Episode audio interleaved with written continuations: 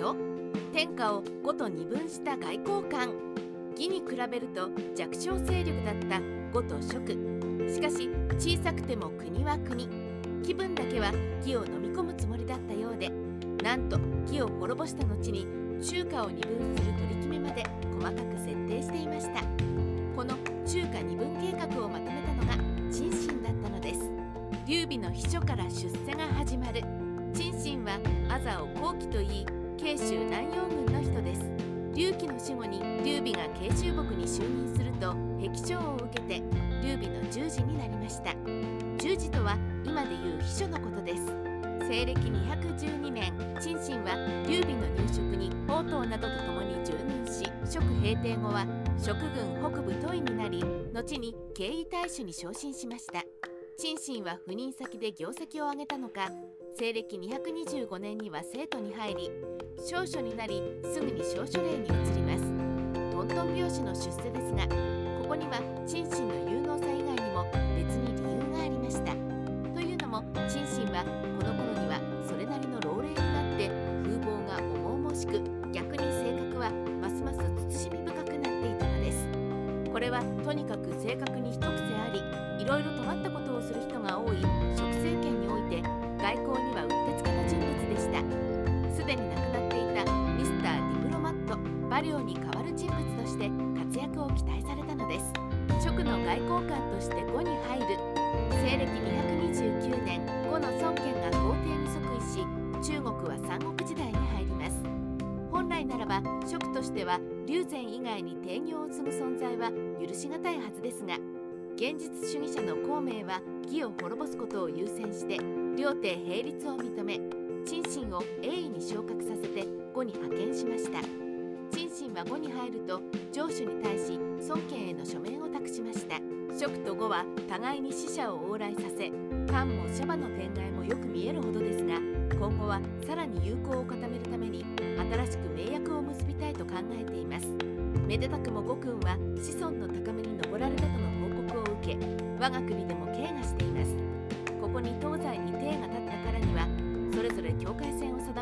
領土を確定しないといけないでしょう。領土を定め力を合わせれば相続を打つことができないはずはありません。以上つらつらと節分を並べましたが蜀と呉では国勢が異なるので意図せずして無礼なことを述べているかもしれませんが負債の身にて過分な指令を背負ってのこと至らぬ部分は平にご容赦くださいませ。孫権にはすでに諸葛金を通じて根回しが終わっているので儀礼的な文書ですがともかくこうして陳信は孫権に目通りが叶いました。陳信義を滅ぼした前提で呉と中華を二分す。陳信が武将に至ると孫権はこれを丁重に迎え共に天を誓うために登壇し生贄の牛を殺してその生き地を互いにすすり合いました。かくして蜀と呉はまだ義を滅ぼしてはいないのですがこれを滅ぼした前提で中華を二分し余州清州徐州優州は呉に属し遠州紀州平州両州は蜀に属し四州の土地は韓国間を境界とすることで盟約を結び以下の誓約書を取り交わします。董卓に始まり曹操に至った族どもは天下を混乱の極みに落とし宗妃は天子の位を盗み取り今や二代目の宗英だ。古来後進氏が強行を打ちが三秒を征伐したように宗英を打つのは蜀と呉以外にない。あえて言おう宗英などカスであると。さて極悪カスを打つにはまずその罪を明らかにして分裂を誘いつつその土地を奪い取り民に帰るべき場所を示す必要がある。この大目標を達成するのに古来から盟約が活用されてきた。呉と蜀はマブダチではあるが後で領地の取り分で揉めてもあれなので土地を何してあれするのが妥当だと思う。諸葛上昇は陰陽に影響を及ぼし中華の情勢に大きな影響を与える存在ゆえ名役の相手として不足はない。よって今断を立て獣を殺し明らかに神明に告げ血をすすって誓約書を取り交わし副本を装病に置いて保管する。これからは豪蜀両国は打倒義で一心同体となり蜀の敵は呉の敵であり呉の敵は蜀の敵である。いろいろぐだぐだ書いてきたが言いたいことは神に誓ったのだから名約は破るなということだ。指切り玄満嘘ついたら天罰で滅ぶ。多少面白くしていますが大体の意味はこんな感じです。陳信はこの大役を滞りなく済ませて職に帰還し常用抵抗に昇進したのです。諸葛亮に利元のことを注意していた陳信。そんな陳信ですが人を見る目はあったようです。後に出発する前に諸葛亮に言うには上昇は利兵利元を重んじておられるようです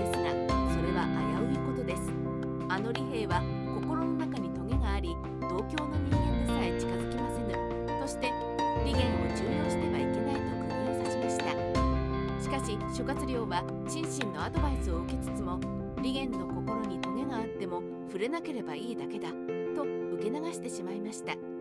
ところがその利元が第4次北伐時に食料輸送を滞らせて北伐を断念させざるを得なくなりさらに責任を回避するために孔明に撤退の罪をなすりつけたことに諸葛亮は立腹し同時に陳信の見立てが正しかったことを思い知らされ大反省し死者を立てて陳信に謝罪しました。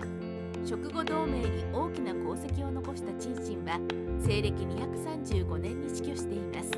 三国志ライターカワウソの独り言。ところで諸葛亮が利元をなじった言葉として利元は祖神や長義のように口先で人を騙すやつだというのがあります。